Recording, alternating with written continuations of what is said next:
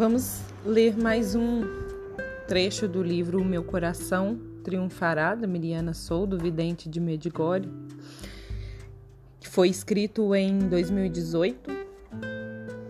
E hoje eu vou ler um trecho da página 288, onde ela diz: É como se, eu, se tivesse dois anjos ao meu lado. Felizmente, elas entendem a minha missão, as minhas filhas. Nós sempre lhe dissemos que as pessoas vêm a Medigore à procura de paz. Como pessoas privilegiadas que conhecem o amor de Deus, é nossa tarefa ajudá-las a encontrar o que procuram. Não podemos guardar as graças das aparições de Nossa Senhora para nós mesmos. Temos de compartilhá-la com todos, agora e no futuro. Atualmente, de acordo com a Nossa Senhora, estamos a viver um tempo de graça. Depois disso, chegará o momento dos segredos e o tempo do seu triunfo. Se Deus quiser, então irá ouvi-los. Claro que não tenho a garantia de que esteja viva quando os segredos forem revelados. Quando as pessoas me perguntam sobre o fim do mundo, pergunto-lhes por que é que esses acontecimentos os preocupam. O fim do meu mundo pode acontecer a qualquer momento, como pode acontecer a qualquer um. Este é o único fim para o qual nos temos de preparar.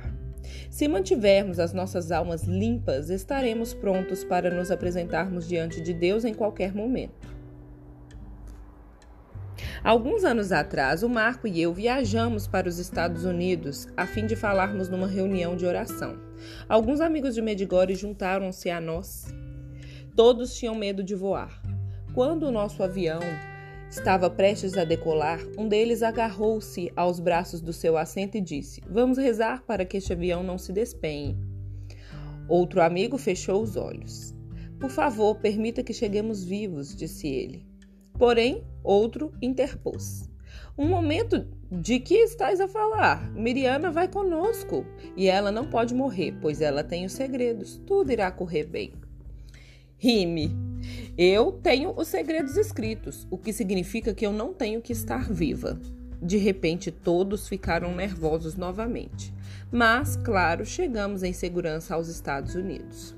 Eu conservo o pergaminho num lugar seguro, desde que o soldado das Nações Unidas, sem saber o que era, me devolveu. Eu poderia mesmo tê-lo pousado na mesa da sala de estar e ninguém saberia o que era. Quando chegar a hora, aqueles que precisam lê-lo irão fazê-lo. É possível que o leitor já esteja a ler este livro depois de os segredos terem sido revelados. Mas, se não for isso, se os acontecimentos previstos por Nossa Senhora irem tiverem que acontecer, e se o sinal permanente não tiver ainda aparecido, então eu imploro que não espere. Entregue hoje a sua vida a Deus. Os segredos sempre constam das perguntas. Quando falo com os peregrinos, durante uma conversa, um jovem de Nápoles perguntou-me várias vezes acerca dos segredos. Estava um pouco desapontada, porque prefiro falar sobre o amor de Deus. Não desperdice seu tempo a procurar preocupar-se com segredos, disse eu, porque não sabe quando o seu próprio segredo acontecerá. Imagine que eu lhe digo que o primeiro segredo vai acontecer dentro de dez dias, mas você morre amanhã. O jovem ficou com um olhar estranho no rosto, sem dizer uma palavra, virou e saiu correndo. Assustada por pensar que tinha ferido seus sentimentos, corri atrás dele. O que é que se passa? perguntei. Ele olhou para mim com medo nos olhos. Como você pode me perguntar o que há? Você disse que eu vou morrer amanhã. Oh, não! Não pude deixar de rir-me do mal-entendido. Acha divertido? disse ele. Sinto muito. Talvez o meu italiano não tenha sido entendido corretamente.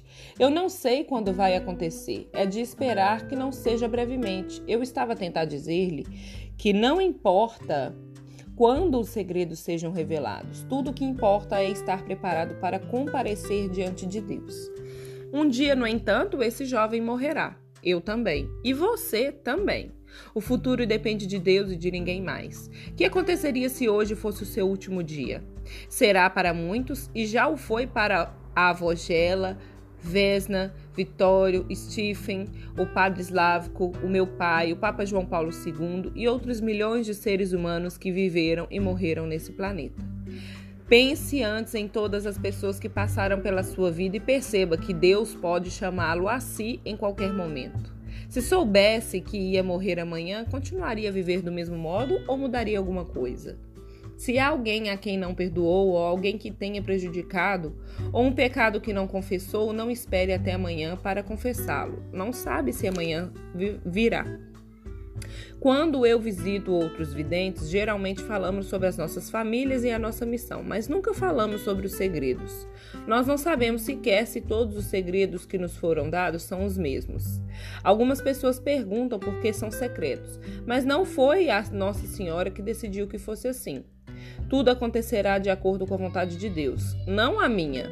As pessoas muitas vezes perguntam-me por que não escolhi o padre Slávoco para revelar os segredos. Afinal, ele era tio do Marco e nós estávamos muito unidos a ele. Mas o padre Slávico morreu. O plano de Deus sempre substitui os nossos. Novamente, os segredos são segredos, e as mulheres sabem como manter um segredo. Um dia, um senhor da Argentina que visitou Medigore aproximou-se de mim, olhou-me com os olhos sombrios e disse: Antes de chegar aqui, eu não acreditava em Deus. A minha vida não tinha sentido, mas agora eu sei que existe e quero falar dele às pessoas. Pelo olhar do seu rosto e pelo tom triste da sua voz, pensei que ele me dizia que estava a morrer, mas estava em perfeita saúde. Eu disse-lhe o mesmo que digo a todos: se quer ser um exemplo para os não crentes, se deseja mostrar que tem fé, então tem que sorrir. Conhecer o amor de Deus é conhecer a alegria. Se a Maria e a Verônica, minhas filhas, estão tristes com alguma coisa, é natural que eu também me sinta triste. O mesmo acontece com Nossa Senhora. O seu coração não pode triunfar se os filhos não estão felizes.